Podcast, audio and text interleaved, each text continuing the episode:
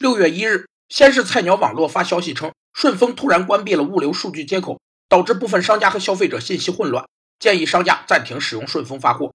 而后，顺丰回应称，阿里系平台已将顺丰从物流选项中剔除，菜鸟网络同时封杀了第三方平台接口，并称一切源于顺丰拒绝向菜鸟网络提供与其无关的客户隐私数据。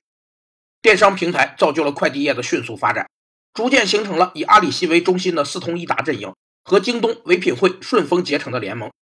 这种既存在激烈竞争，又具有垄断因素，处于完全竞争和完全垄断之间的市场，被称作垄断竞争市场。垄断竞争市场有三个特征：一是市场中存在较多厂商，彼此间竞争激烈；